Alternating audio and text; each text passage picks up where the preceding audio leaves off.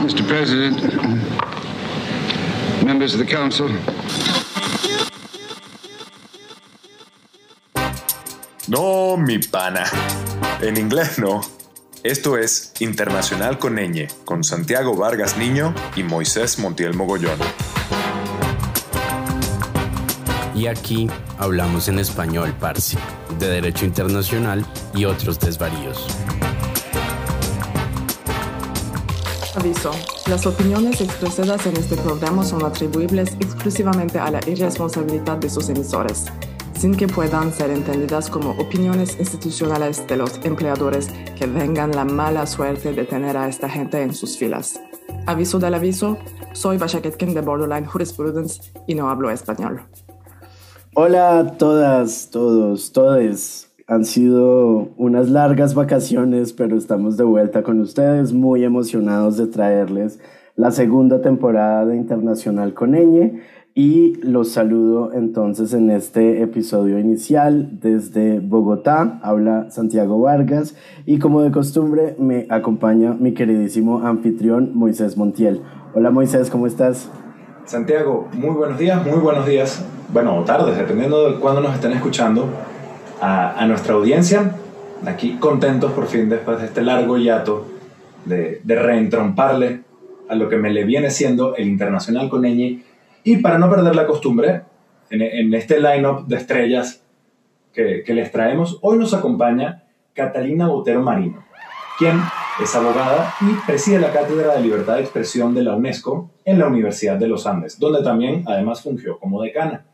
Tiene posgrados en varias universidades. Actualmente es profesora invitada del Instituto Max Planck y es miembro del Oversight Board de Facebook, sí, de la gente esta que, que dice que sí se puede decir y que no en Facebook. Y como dato particularmente relevante, además de este último, para, el, para nuestro capítulo de hoy, fue relatora de libertad de prensa para la Comisión Interamericana de los Derechos Humanos Catalina, bienvenida. Gracias por acompañarnos. Y si me salté algo de tu extensísimo currículum, por favor, acótamelo. No, Moisés, muchas gracias. Muchas gracias por la generosidad de la presentación. Catalina, pues efectivamente es un gusto tenerte con nosotros en este primer episodio de la segunda temporada internacional con Eñe. Y en, naturalmente con tu inagotable experticia en eh, el derecho internacional de los derechos humanos, particularmente en el ámbito de la libertad de expresión, no quisiéramos perder esta oportunidad para pedirte que nos dieras como esos puntos claves que cualquier abogado o abogada debe saber sobre la libertad de expresión, como cuál es el núcleo duro de ese derecho tan importante para nuestra democracia.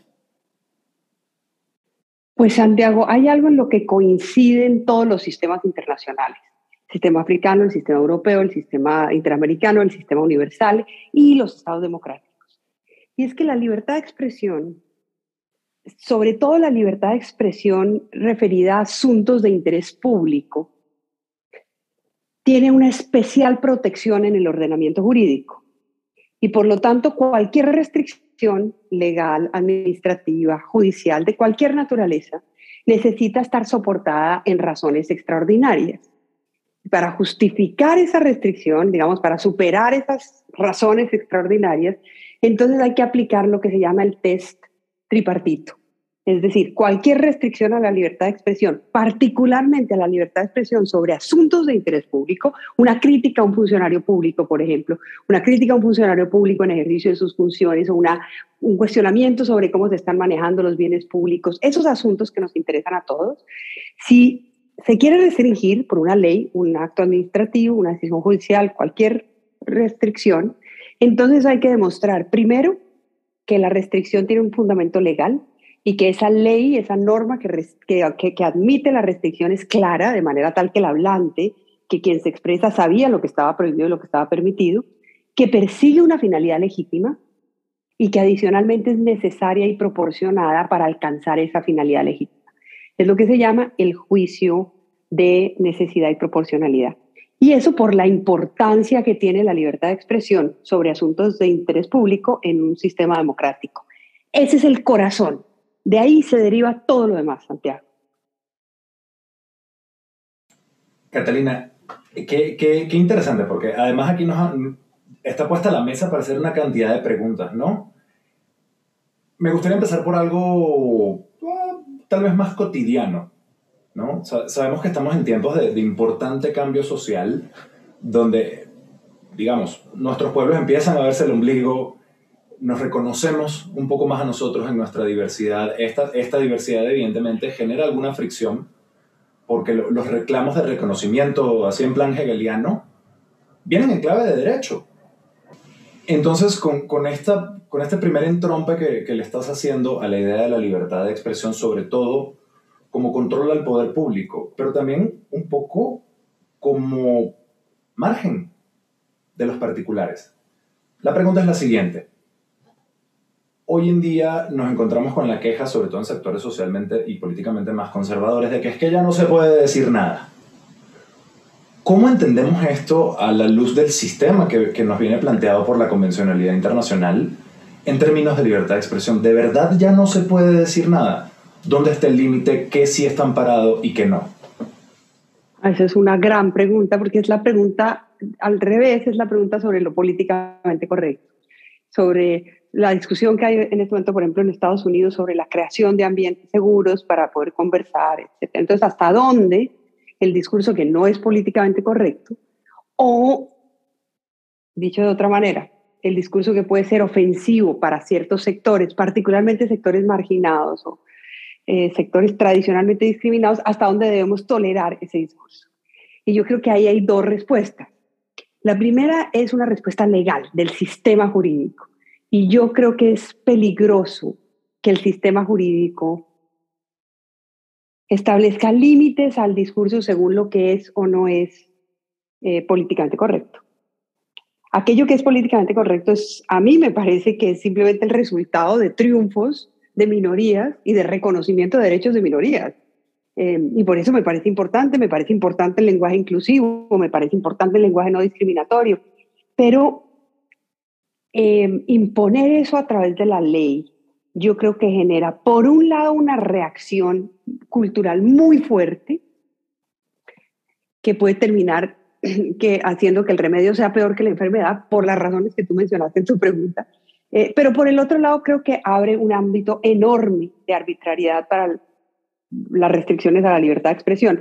Restricciones durísimas a la libertad de expresión en regímenes autoritarios se hacen en nombre de eh, finalidades legítimas, de como yo, yo lo que quiero es defender a um, las mujeres y defender la vida. Y entonces por eso em, meto a la cárcel a cualquiera que, eh, no sé, que, que, que, que, defienda eh, la interrupción voluntaria del embarazo, porque eso es atentar contra, contra la vida. Entonces ese discurso es proscrito en nombre de la defensa de la vida.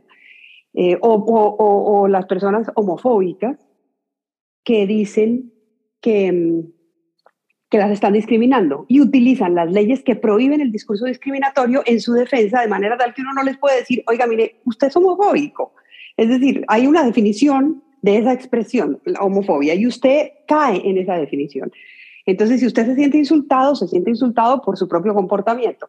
Yo creo que es peligroso que la ley entre a limitar esos discursos por esas dos razones, porque abre, abre un espacio de arbitrariedad para el Estado y, y porque creo que termina siendo contraproducente. Ahora, creo que hay una discusión, eh, creo que el, el, único ámbito normativo que se aplica ahí no es el jurídico, hay otros ámbitos normativos, ¿no? Y nosotros, hay una ética de la comunicación, y yo creo que, que, que ese es el debate. Ahí, en ese ámbito normativo es donde este debate debe tener lugar hasta dónde el lenguaje produce cosas, hace cosas, genera eh, daños que, que, como sociedad pues debemos, debemos prevenir o mitigar y, y, cómo debemos ser conscientes de eso.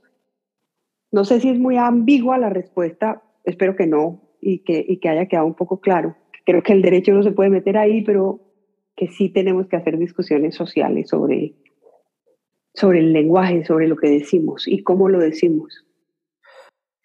De hecho, Catalina, es una respuesta muy interesante porque en el contexto de la cobertura mediática al paro nacional de 2021 en Colombia, las elecciones legislativas y a la presidencia, ha habido un debate eh, de parte de varios periodistas, particularmente que pertenecen a medios independientes como Cuestión Pública, 070, La Silla Vacía, acerca de la necesidad de crear colegios de periodistas que se encarguen de regular justamente esa ética profesional que determinaría cuáles son los contenidos permitidos y las opiniones restringidas en el ámbito público sin que sea necesariamente el poder del Estado quien intervenga allí. Eh, ¿Tú cómo recibes esta sugerencia? Yo, yo creo que en un momento en el que la, desinformación y todas las, campañas de, conspiración y de mentiras, eh, hay un momento en el, que todas esas campañas han generado que la gente dude de todo lo que oye, porque esas campañas no tienen el objetivo de que la gente crea lo que las campañas proponen, no, no, no tienen el objetivo de que la gente crea que las vacunas en realidad tienen un chip su verdadero objetivo es que la gente no sepa en qué creer. Y entonces ahí el sesgo de confirmación hace que la gente tome la decisión de creer aquello que está de acuerdo con sus convicciones previas. Y eso es gravísimo, porque pues no necesariamente las convicciones previas que uno tiene son realmente coinciden con aquella información o aquellos datos que están basados en evidencia.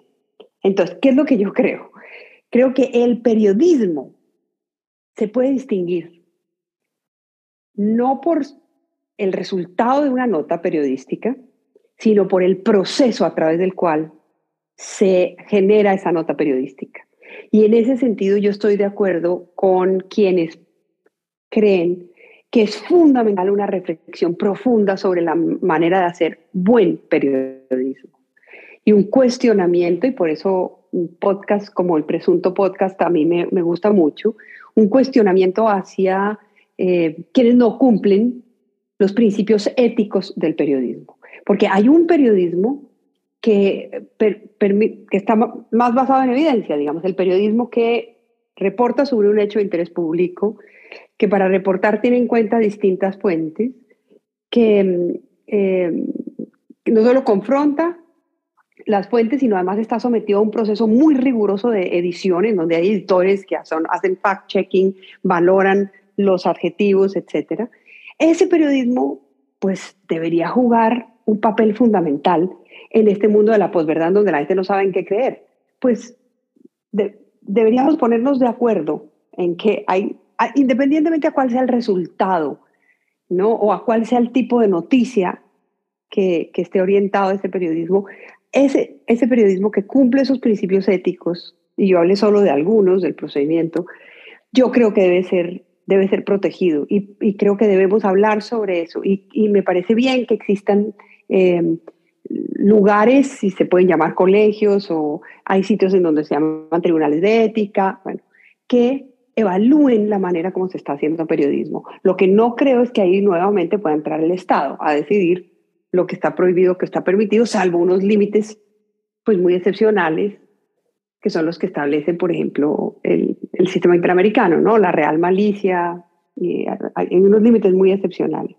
De resto, me parece fundamental la propuesta de hacer discusiones. Discusiones, me, me parece cuando uno, cuando uno, por ejemplo, yo, uso Twitter, cada vez menos, pero, pero es la única red social que tengo. Y, y, y lo que uno ve es que hay discusiones de, de gente que se enfrenta, no por la manera como una nota periodística fue hecha, sino por el resultado. No les gustó el resultado, entonces se enfrentan durísimo en la red social, pero no hay una evaluación sobre si ese resultado, si se llegó a ese resultado a través de la manera correcta. Y yo creo que sobre eso es que tenemos que hablar. Bueno, puede ser que el resultado no me gusta, pero consultó varias fuentes, si puso de presente sus sesgos, si el lenguaje es adecuado, si estuvo sometido a un proceso riguroso de, de evaluación y de edición, sí, ah, bueno, listo, no me gusta, bueno, no me gusta, no me gusta que usted lo haya enfocado de esa manera, bueno, eso es otra discusión. Pero creo fundamental esa, esa, esa, esa conversación eh, y poner de presente la diferencia entre el buen y el mal periodismo, porque existe. y, no, se, no puede caer en este mundo en el que todo es relativo. Catalina, es que cada, vez que te escucho hablar me salen cuatro preguntas más, ¿no? Pero de momento me, me, me voy por una sola. Les escucho hablar sobre, sobre el tema de, de, que es deseable, por ejemplo, este tema de los gremios periodísticos, lo cual naturalmente me, me lleva a, a, la famosa opinión consultiva de la Corte Interamericana sobre la colegiatura obligada de los periodistas, ¿no? donde dijo, bueno, mira, en el, me parece que un poco la, la ratio de Cidendi fue la, la, colegiatura se convierta en un método de, entre comillas, censura previa, es incompatible. Exactamente. Sin embargo, y, y estoy plenamente de acuerdo contigo, desde lo deontológico, pues sí, el, el, rigor periodístico necesita una sacudidita. Pero entonces aquí, aquí me voy con una pregunta que encierra a otra, ¿no? La pregunta de fondo parecería de, de la Convención Interamericana y, y, y, del desarrollo jurisprudencial que ha habido, que aquí lo que tenemos es una fuerte preferencia por el modelo de control posterior. Hay unos mínimos contenidos que están prohibidos, la propaganda de guerra, la pornografía eh, infantil, la incitación al odio, si la memoria no me falla, que además súper, súper litigioso lo que significa eso de la incitación al odio. Pero fuera de eso, todo se vale, sin perjuicio de que pueda haber responsabilidad posterior y me parece recordar que la, que la Corte ha sido consistente en decir que se prefiere el control civil, o sea, la responsabilidad civil, este, cuando, cuando haya, por ejemplo, perjuicio al honor, a la reputación, a este tipo de cosas, ¿no? Entonces, por supuesto, esto lo, podemos rastrear a, a, Milton, a Mill, al mercado de las ideas, a, la idea de que siempre será mejor que haya más ideas, que menos ideas, pero eso me lleva entonces a, a, mi pregunta escondida.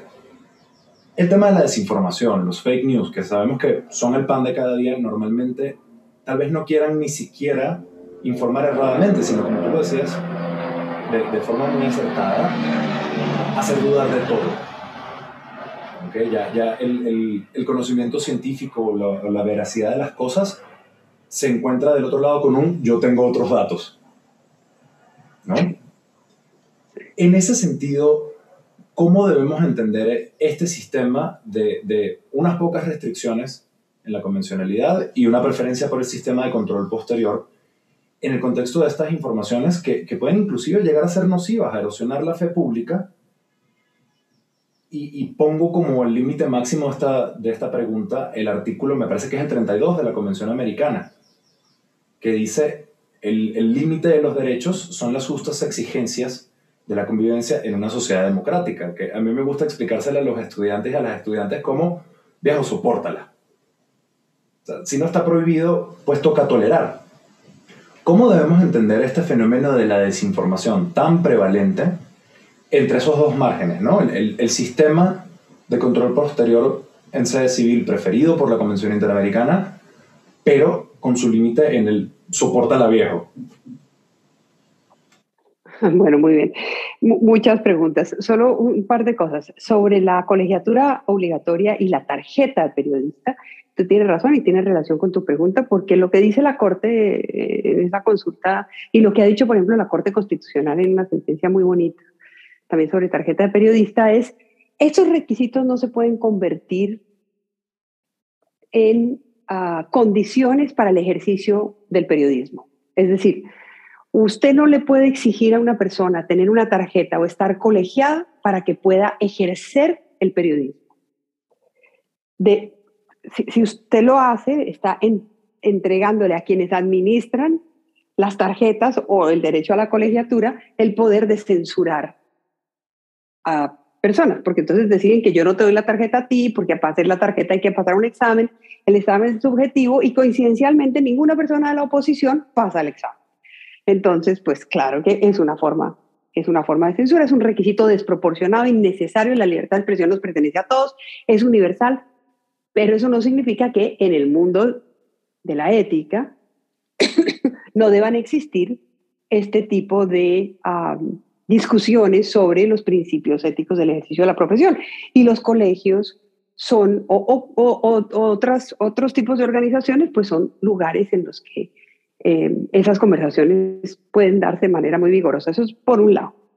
Por el otro lado, efectivamente, como tú has dicho, La Convención Americana sobre Derechos Humanos prohíbe la censura previa, excepto em, en algunas circunstancias muy excepcionales, como los espectáculos públicos eh, para la protección de los menores, y admite ciertas restricciones muy duras en los tres discursos no protegidos, que son exactamente los que tú mencionaste, la pornografía infantil, la, incitación a la violencia, la incitación al, a la guerra o al genocidio.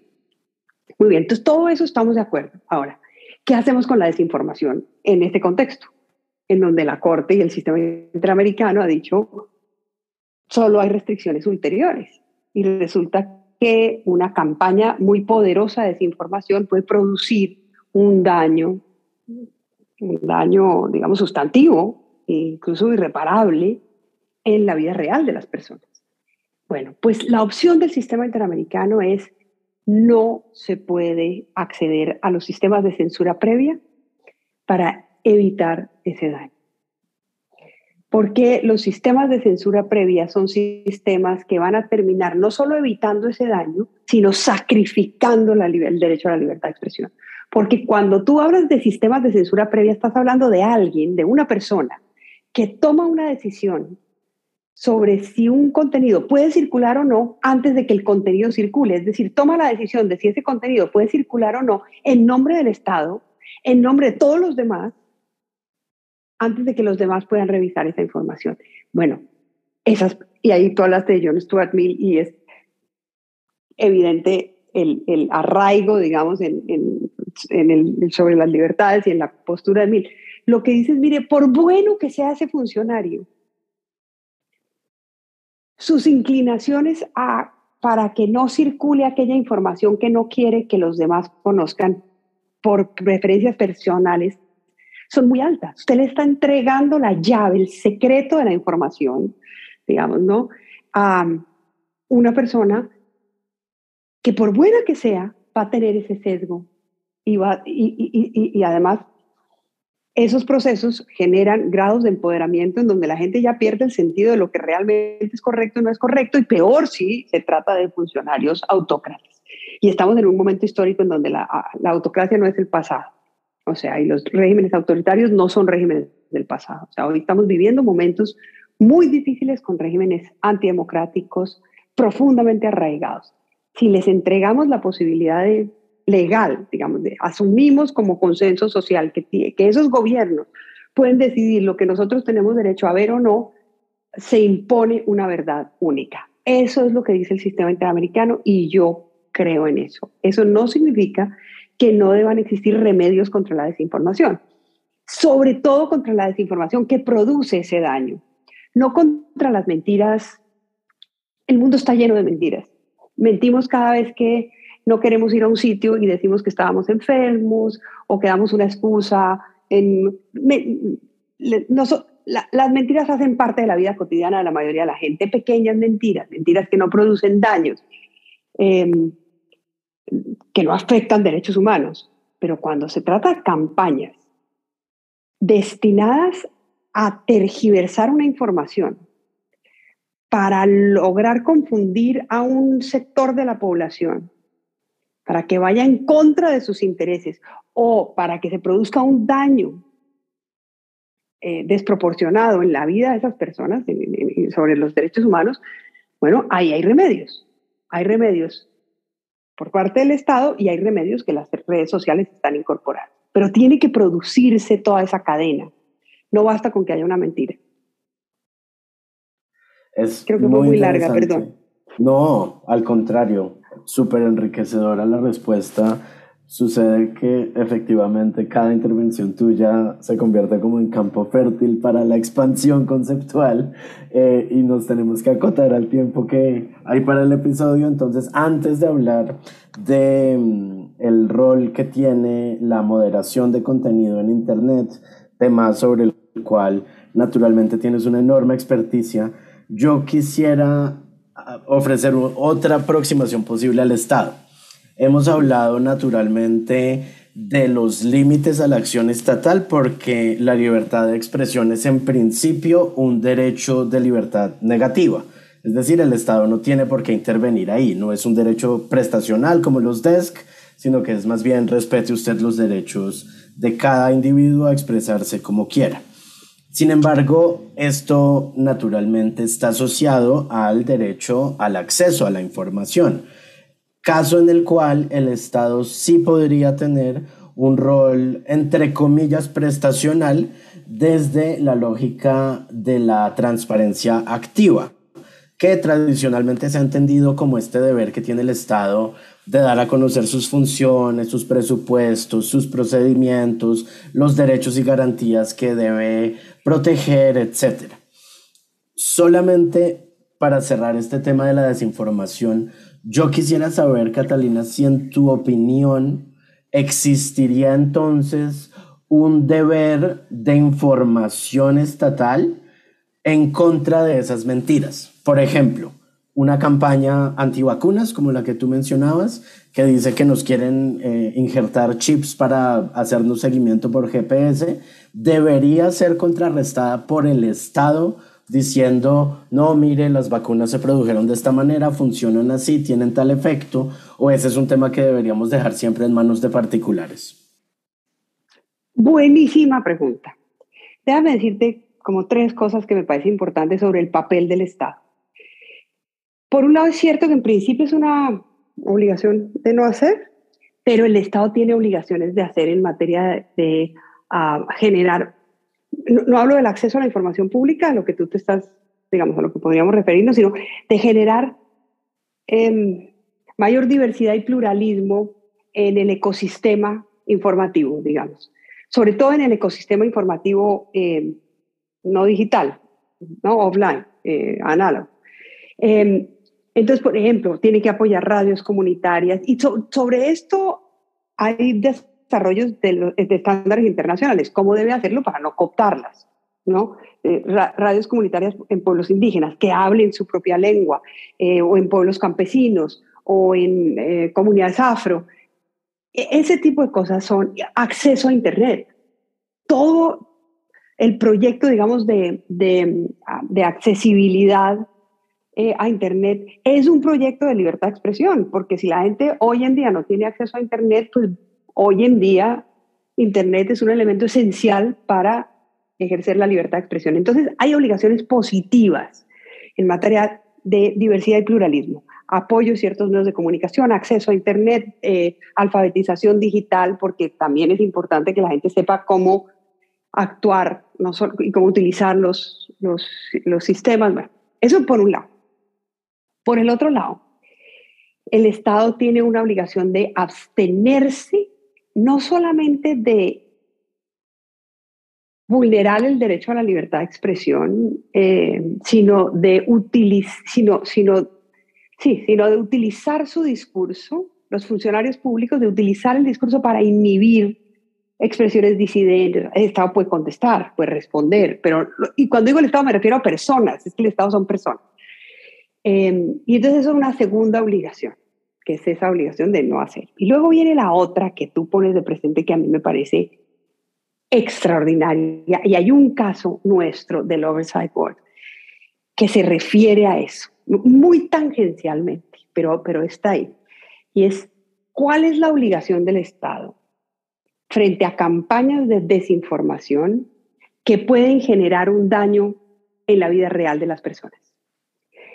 Esa obligación del Estado, primero yo creo que existe, y eso es lo que aparece ahí en ese caso, que es el caso de Brasil, un caso de Brasil sobre COVID. El, el Estado, los funcionarios, las personas que cumplen funciones públicas tienen ciertas obligaciones, no solo de no hacer, sino de hacer, de dar información. Y aquí lo divido en dos para terminar un poco la respuesta. Por un lado, dar información respecto a la información que ellos tienen, ¿no? que lo que llamamos información pública stricto sensu, la información que, que reside en, en, los anaqueles, digamos, estatales. Anaqueles es, por supuesto, una metáfora, porque ya anaqueles no debería haber, pero digamos en los archivos estatales. Entonces tiene la obligación de entregar información completa, oportuna, accesible y fidedigna. Completa, oportuna, accesible y fidedigna si una comunidad indígena le dice que le entregue la información del impacto ambiental sobre la explotación que va a haber o la exploración eh, en, su territorio, em, tiene que entregarla de manera oportuna para que la comunidad indígena pueda participar, por ejemplo, en una consulta o pueda manifestarse de manera adecuada, tiene que ser completa, tiene que ser accesible, no pueden ser fórmulas químicas inentendibles, el pueblo indígena tiene derecho a poder acceder, comprender esa información y tiene que ser eh, adecuada, tiene que ser, eh, digamos, veraz, en un sentido la veracidad relativa, que es el, todos sabemos que la veracidad, pues, pero la información que corresponda, digamos, a, a los hallazgos encontrados, la información que tenga un fundamento eh, empírico. Em, ahora, ¿qué pasa cuando se trata de, y ahí voy concretico a tu, perdón, todo este preámbulo, a tu pregunta, ¿qué pasa cuando no es, cuando la gente está pidiendo a gritos, digamos, información, pero no es información que el Estado posee, no es información que el Estado tiene, no es ese estudio ambiental que tiene que entregarle a los indígenas de manera oportuna, fidedigna, adecuada, no, sino es la información por ejemplo, de la Organización Mundial de la Salud, sobre el impacto de, de, no sé, de ciertas medidas sanitarias, el, pro y el contra, los cordones sanitarios, la inexistencia de, estudios que, que, permitan sostener que las vacunas tienen chips, la, la veracidad sobre que la Tierra no es plana, ¿cierto? Como ese tipo de cosas que tienen un fundamento científico que están basados en evidencia, pero que no es una información que el Estado produjo, que no es una información que reside en los anaqueles del Estado, es información que surge del desarrollo científico. Bueno, yo creo que cuando está de por medio la satisfacción de derechos fundamentales de la población, el Estado tiene la obligación de proveer a la población con esa información basada en evidencia que tiene que cumplir los mismos requisitos que debería cumplir si entrega información que reside en sus anaqueles. Es decir, tiene que hacerlo de manera oportuna, tiene que hacerlo de forma fidedigna, o sea, no puede mentir el Estado. Eh, tiene que hacerlo de forma completa, de manera tal que la población sepa que el día de las elecciones no es, o sea, que las elecciones no son un día distinto al día en el que realmente son las elecciones, porque es que hay campañas de desinformación en países, ciertos países, que le dicen a ciertos sectores poblacionales que la elección no es ese día, sino otro. Entonces esas personas no votan. Y cuando van a votar ya la elección pasó. Porque están alejadas y quieren evitar que esas personas voten esas campañas de desinformación. Yo creo que ahí el Estado tiene la obligación de decir, no, no, no, no, no, este es el día de la elección y este supuesto de votación y lo mismo con sistemas de salud, ¿no? Que la píldora del día después eh, es abortiva. Ya la Corte Constitucional le dijo al entonces Procurador General de la Nación, usted está mintiendo. No, eso eh, o, no produce ciertos daños que usted dice que está produciendo. Y explica cómo funciona para que las mujeres puedan tomar la decisión eh, sobre sus derechos, ejercer sus derechos, digamos, sexuales y reproductivos. Entonces, esa no es información que reposa en los anaqueles estatales, pero es una información que tiene fundamento eh, científico y, y, que y, que las personas tienen que conocer para poder ejercer sus derechos. Y, por eso la respuesta corta, después de toda esta explicación, es sí, Santiago. Yo creo que el Estado tiene esa obligación proactiva. Catalina, mira, mira qué interesante, ¿no? Si tuviese que hacer síntesis de todo lo que nos has comentado, entonces el Estado no puede mentir cuando sean asuntos de interés público. Por supuesto, eso viene con, con nota al pie de página para nuestros sistemas, digo, sistemas latinoamericanos, que son más bien estados que tienen al Estado regulador, al Estado máximo, este, al Estado prestacional, con lo cual la esfera de lo que es el interés público se ensancha de manera, de manera sustantiva al mismo tiempo creo, creo que no es muy eh, jalado de los pelos. También decir, hay un deber de garantía de acceso a la información que pueda resultar de interés público, incluso más allá de las propias competencias estrictas del Estado. Digo, podríamos rebotar esta idea. Cuando vamos a los particulares, entonces se revierte el principio. De hecho, te, te escuchaba hablar y se me venía a la cabeza una, una película divertida de, un comediante ahorita pues, ah, que, que, ha generado algo de controversia Ricky Gervais, pero tiene una película muy buena que se, eh, me parece que se llama La Mentira Original. Que me, me, me parece una ilustración interesante, ¿no? No, si lo que hay es una preferencia por el control posterior cuando éste genere daños, entendido en clave civil, pues mira, lánzate, yo, yo puedo, si a mí me apetece decir que la Tierra es plana, yo lo puedo decir. Y el Estado no tiene absolutamente nada que hacer restringiendo eso. Pero ahora, y, con esto entrompo la, la, la tercera pujante pregunta que, que, quería hacerte. Con estas nuevas modalidades de comunicación eh, en la Internet, Facebook, Twitter, al cual somos obsesivamente asiduos, Santiago y yo, de hecho a, Twitter le debemos este podcast, entonces encontramos que, que, es un privado que provee una plataforma para que otros privados y algunas veces autoridades públicas se manifiesten. Y empezamos a ver que, que Facebook, el propio Twitter, creo que tiene algún, algún tímido programa en ese sentido. Está, estamos empezando a hablar de la moderación de contenidos. Entonces, aquí vienen los ruidos que, que se transforman o que pretendo transformar en preguntas por un lado, haciéndome el inocente, ¿no? ¿Y qué carrizo tiene que venir a hacer Elon Musk diciendo qué puedo decir yo en Twitter o no? En el entendido de que termine de comprarlo. O Facebook decirme, no, no, no, esto no lo puedes decir, te voy a bajar el post. Porque sabemos que esa, ese celo regulatorio, la, la convención ha decidido asignárselo, la convención americana, al Estado. Como garante del límite máximo de, del soportala al que hacía referencia antes, pero entonces ahora, tal vez en una clave de, de eficacia horizontal de los derechos, Drittwirkung, diríamos nosotros, empresas y derechos humanos, empezamos a ver iniciativas por parte de la empresa privada que, que se dedica al negocio de la información y de la expresión por moderar contenidos. Te preguntaría, Catalina, ¿cuál es la razón de ser de, este giro si alguien se aproximase al Oversight Board de, del cara del libro? ¿qué tendría que entender? ¿Para qué está esto? ¿Cuáles son sus fines? Y pues, ¿de dónde viene la autoridad o la legitimidad en su defecto para, para hacer esto? Porque ya no puedo estar por ahí maldiciendo en Facebook. Muy bien, solo, solo una cosa antes de contestarte, porque no alcanzamos a hablar de, de lo que voy a mencionar ya mismo, que es la Drittwirkung. La Drittwirkung es la clave, la aplicación horizontal de los derechos fundamentales o la aplicación de los derechos fundamentales en las relaciones entre particulares, es la, yo creo que es una clave fundamental. Como tú lo mencionaste, no quería dejarlo ahí. Hay, hay una diferencia y esa diferencia, la, la doctrina de la aplicación horizontal permite identificarla. Ahora, vamos a la, a la pregunta, al corazón de la pregunta, que es, ¿por qué las empresas toman esas decisiones sobre lo que yo puedo decir y no puedo decir?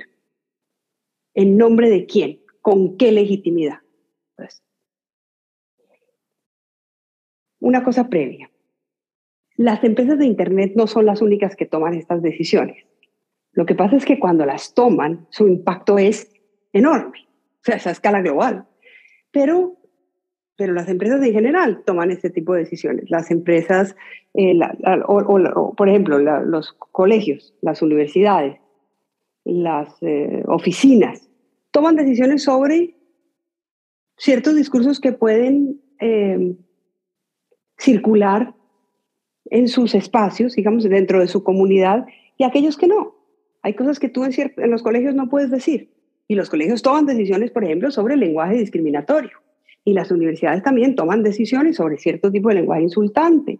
Y uh, las oficinas, por ejemplo, bloquean el acceso de computadores a ciertas páginas, por ejemplo, páginas de pornografía, que no están prohibidas por el Estado, pero a las cuales no puedes acceder en tus horas de trabajo en tu, con, el computador de trabajo. Están limitando tu libertad de expresión. O sea que el Estado admite, y la Convención Americana admite, restricciones legítimas a la libertad de expresión por parte de particulares.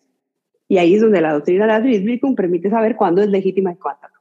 Ahora, ¿por qué las redes sociales, que cumplen un papel tan importante en la democratización eh, y cuyo impacto en la restricción es global?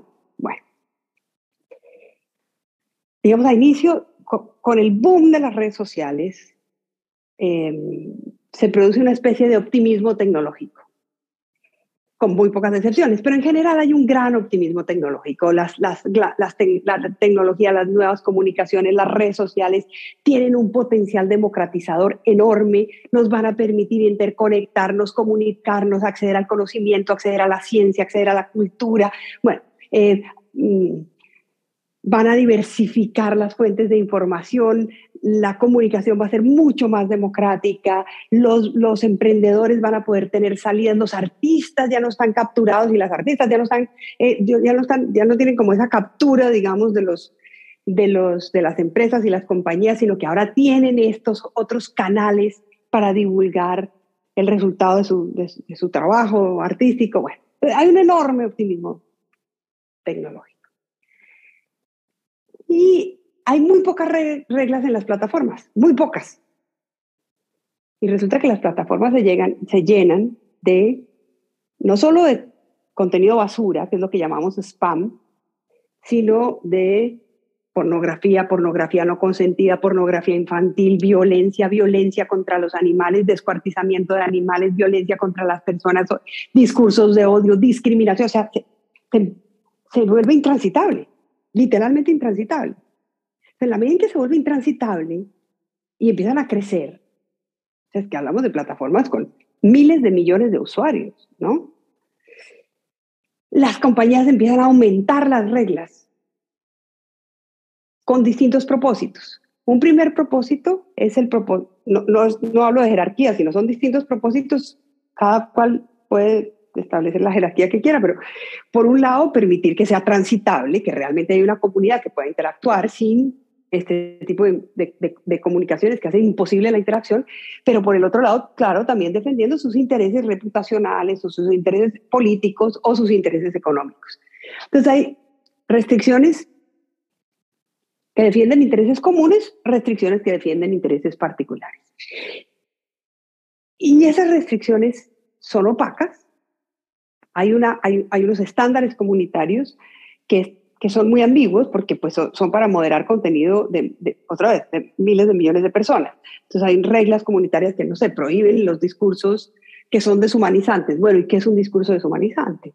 Entonces son muy ambiguas y los procesos de aplicación no son muy transparentes. Y tampoco es muy transparente la información, o sea, los datos sobre qué está pasando en la plataforma. Eso en 2016 genera problemas serios, eso mezclado con el uso de datos personales eh, y, ciertas decisiones que se toman en 2016, digamos, complejas.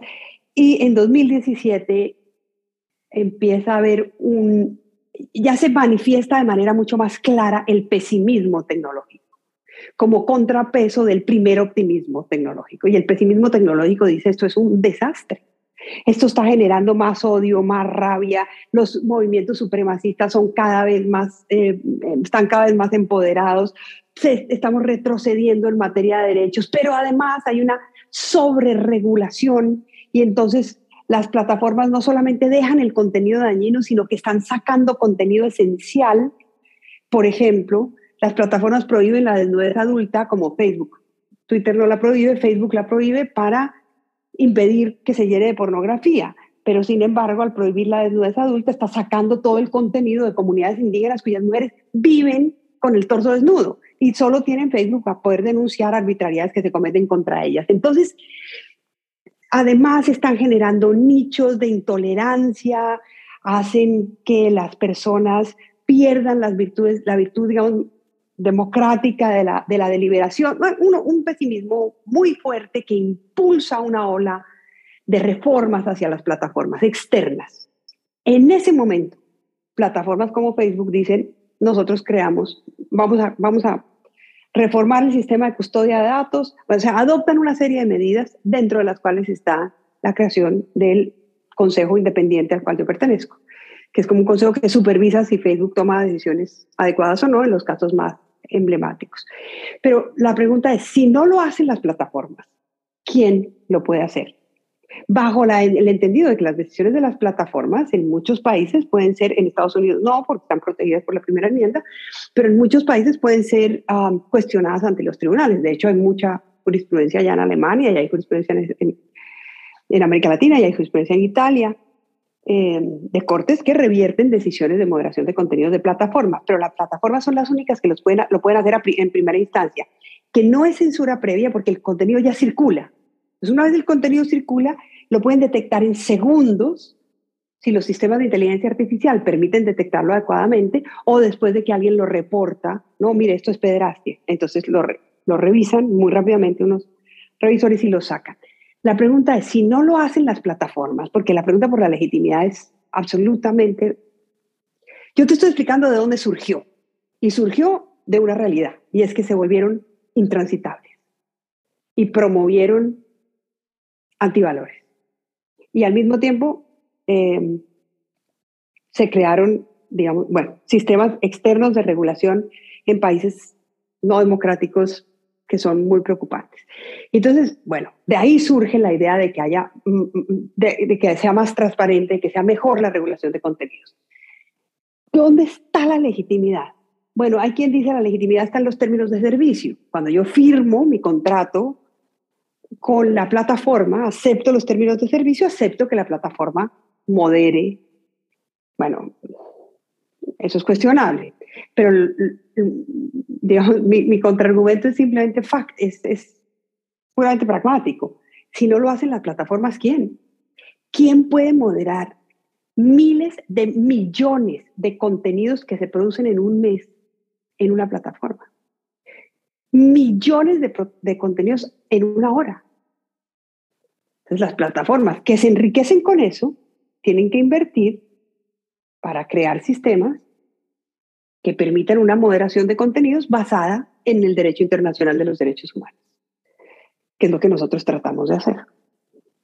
¿Y acaso ese sea el punto más importante, verdad, Catalina? Que no es ya un asunto de estándares comunitarios que están en los términos de eh, prestación del servicio que honestamente nadie se lee, sino eh, una práctica fundada en estándares de derechos humanos que de hecho recuerda incluso ese eh, digamos, momento seminal de la expansión de las responsabilidades de derechos humanos a las empresas, que fue la adopción de los principios Ruggie, que básicamente, pues dicen los, tanto las empresas como los estados tienen que respetar, proteger y ofrecer un remedio a las violaciones de derechos humanos en su ámbito funcional y pues siendo las plataformas de redes sociales justamente vehículos para el, intercambio de ideas,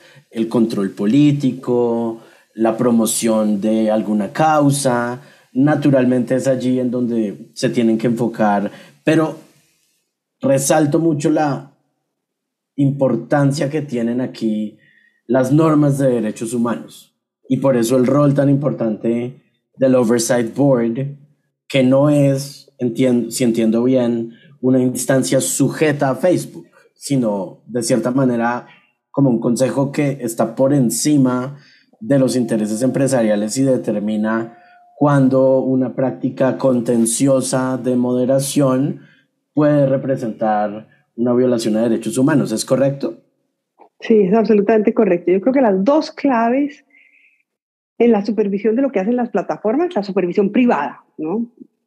es que sean órganos autónomos, o sea, que no estén sometidos a la, empresa, y para eso tienen que tener garantías, garantías presupuestales.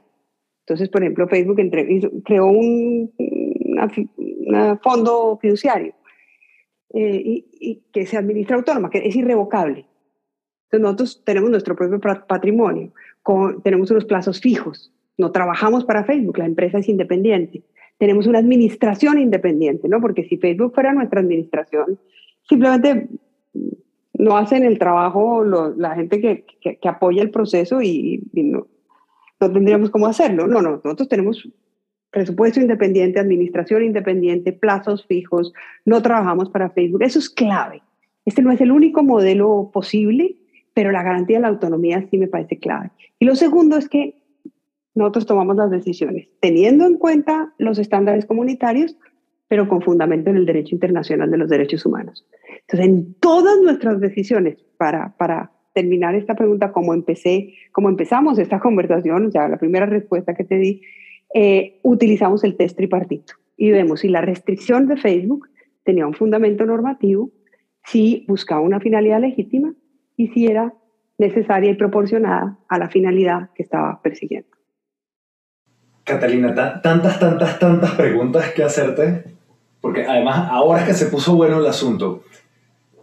No, no sé si, si abusar de la confianza de, de nuestros oyentes y permitirme una más o ir a lo que sigue. No sé qué, qué opina el foro. Santi, Catalina. Dale. Dale. Ancor, ancor, ancor. y, y me, me, gustaría exprimirte, si me lo permites, Catalina, una, una reflexión, ¿no?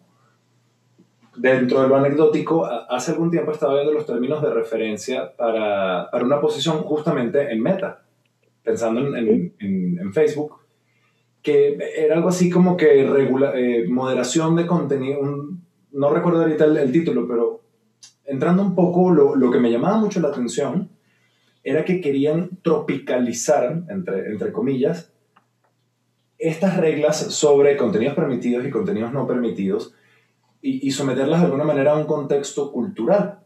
Porque detecto una tensión, no necesariamente mala, pero, pero sí interesante, entre este lenguaje, llamémoslo objetivo y universal, del derecho internacional de los derechos humanos, pero luego, por supuesto, tenemos contingencias y relativismos culturales, que, por supuesto, lo que significa, mmm, no sé, el patriotismo aquí no es lo mismo que significa el patriotismo en los Estados Unidos. Yo estoy en México, están allá arriba y son dos cosas completamente distintas, ¿no? Entonces, un poco como, si, si nos pudieras comentar, ya, ya como última reflexión y antes de las preguntas de fuego rápido, ¿cómo, cómo entienden mecanismos como el Oversight Board? estos dos extremos. Por un lado, tengo un lenguaje franco, la Declaración Universal de los Derechos Humanos, la Convención Americana, el Pacto Internacional de Derechos Civiles y Políticos. Pero por el otro lado, e, esta, esta volición esta intención de ajustar culturalmente los estándares. ¿Cómo ves este proceso, Catalina? En, todos los casos que nosotros hemos resuelto, hay un estudio cultural, un análisis del contexto cultural profundo, digamos. Nosotros consultamos expertos eh, lingüísticos, culturales, que nos explican el significado de ese contenido en ese determinado contexto. Eh, y, aplicamos el derecho internacional de los derechos humanos teniendo en cuenta ese contexto cultural, que es, que es, que es algo que es algo muy importante del derecho internacional de los derechos humanos, como ha sido elaborado por personas de las más distintas tradiciones culturales y jurídicas, pues eh, está hecho para ser capaz de afrontar distintos contextos culturales. Ahora, la gran pregunta es si Facebook puede hacer, o Facebook o Meta, o eh, digamos Twitter, Instagram, lo, lo que tú quieras, puede hacer ese análisis de contexto cultural profundo en los miles de millones de contenidos que modera. ¿Y cómo lograr que, que sea sensible al contexto en, en ese proceso vertiginoso de moderación de contenidos a escala global? Esa es la gran pregunta. O sea, ¿cómo modificar los sistemas y las decisiones de diseño y las reglas para que puedan ser implementadas de manera tal que sean sensibles al contexto sin arriesgar valores que la moderación de contenidos protege, como por ejemplo la, la no discriminación o, o, o, la lucha contra el bullying, contra el acoso, ¿no? Eh, entonces, yo desde nuestra perspectiva, yo te lo respondo muy sencillo, todos los casos han tenido un análisis contextual profundo. Entonces, por ejemplo, una palabra que está prohibida por Facebook, que es profundamente discriminatoria en Sudáfrica, porque tiene, tiene, tiene, recuerda eh, un insulto propio del apartheid. La misma palabra en un caso en la India, nosotros consideramos que el contenido no debería, no tenía por qué salir de la plataforma, a pesar de que era ofensiva por otras razones, pero ese mismo contenido, o sea, un contenido distinto, pero que usaba la misma palabra en Sudáfrica, la plataforma sí podía sacarlo porque su impacto discriminatorio en ese contexto era muy alto. Ahora, el gran desafío es cómo hacer esto en esa escala, ¿no? ¿Cómo hacer esto a, en números inmensos? Y yo creo que ahí, por ejemplo, a poner simplemente algo, ahí hay remedios que la empresa puede tomar, eh, como por ejemplo, que todas las palabras sean evaluadas en el contexto del respectivo mercado, ¿no? de la zona cultural en la cual la palabra, que sean un resultado de una evaluación de derechos humanos con, con, expertos de derechos humanos que estén en permanente revisión, o sea, que cumplan el fondo los principios de la Declaración de, de, de, Principios de Naciones Unidas sobre eh, Empresas y Derechos Humanos, en términos de la evaluación del impacto que puede tener en el determinado contexto. Eh, y, y, algunas otras cosas sobre entrenamiento de moderadores humanos, eh, identificación de sesgos, o sea, algunas otras, algunas, algunas otras medidas que, que nosotros recomendamos en nuestras, en, en nuestras decisiones. Maravilloso, realmente con esta breve conversación porque podría durar muchísimos días, aunque agradecemos enormemente tu generosidad con tu tiempo, podemos ver cómo el derecho a la libertad de expresión primero continúa siendo uno de los pilares de las democracias contemporáneas, Segundo, entendemos por qué puede incomodar a los poderosos, pues los somete a un nivel de escrutinio que en ocasiones no parece estar de acuerdo con su autopercepción cuasi monárquica. Y tercero, nos eh, ofrece la posibilidad no solo de acceder a conocimiento y opiniones de manera más democrática en redes sociales, sino también de tener pues algunos mecanismos de control al discurso que puede devenir si no se, em, si no se le hace una veeduría suficiente en situaciones lamentables como el genocidio en, en Myanmar, ¿no? Pero, pues, antes de despedirte, eh, este podcast es también eh, reconocido por generar controversias regionales. El año pasado nuestro debate era en torno a la nacionalidad de la arepa, si era colombiana o venezolana. Y hoy quisiéramos preguntarte si tú prefieres el arequipe o el dulce de leche. El dulce de leche. Catalina se va a poner feliz. Otra, otra Catalina, Catalina eh, Fernández, una amiga eh, chilena del podcast. así, derechito pecho. Desde las repercusiones de las bodegas defensoras del Arequipe, del Arequipe hice una evaluación rápida de pros y contras y dije, no, tengo que decir la verdad. Ay, qué maravilla. Catalina, en segundo término, y así, ¿no? De, de, tu ronco pecho y a la velocidad que salga, ¿qué justicia prefieres? ¿La nacional o la internacional? Ay, no, pero ¿cómo me haces esa pregunta así? ¿Prefiero? ¿Prefiero? ¿Qué quiere decir prefiero? ¿En teoría o en la práctica? Ambas dos inclusive, la, la, que, la que más escosor te dé. No, no, pero ¿cómo me no, Fíjate que aquí, aquí, todavía estamos como hashing it out un poco, ¿no? Las preguntas de, de esta segunda temporada. Habíamos pensado un poco en, en, de repente preguntarle a nuestras invitadas e invitados sobre la justicia universal, la jurisdicción universal, perdón.